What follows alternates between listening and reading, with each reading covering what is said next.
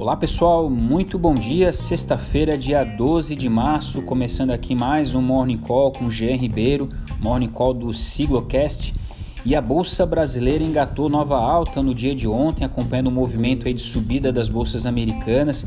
O índice Bovespa teve uma valorização de 1,96%, subindo para os 114.983 pontos.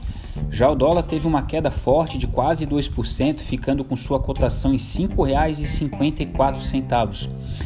Também tivemos ontem a divulgação do IPCA referente a fevereiro, que teve alta de 0,86% em relação a janeiro. E a estimativa do mercado era que essa, esse índice viesse na casa de 0,72%. Como falei ontem, foi um dia bastante positivo para as bolsas americanas, Dow Jones, S&P subindo bem, mas o grande destaque foi da Nasdaq, né, a bolsa de tecnologia que subiu 2,5%. Os mercados começam essa sexta-feira fazendo um pouco aí de realização dos ganhos né, obtidos na semana.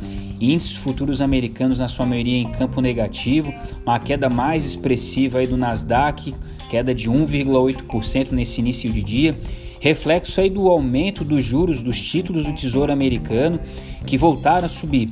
E como o índice Nasdaq tem empresas de tecnologia, que são empresas que utilizam mais financiamentos em um possível aumento dos juros, acaba trazendo um impacto maior para esse setor. As bolsas europeias também começam o dia, na sua maioria, em campo negativo. Ontem, o presidente americano Joe Biden assinou a legislação do pacote de estímulos, como já era esperado, e também tivemos a divulgação dos pedidos de seguro-desemprego dos Estados Unidos, que vieram com dados melhores que o esperado. Nessa madrugada, na Ásia, as bolsas da região voltaram a subir bem, com destaque principalmente para as altas das empresas do setor de tecnologia. É isso, meus amigos. Eu desejo a todos um dia com bons negócios e um excelente final de semana. Até a próxima!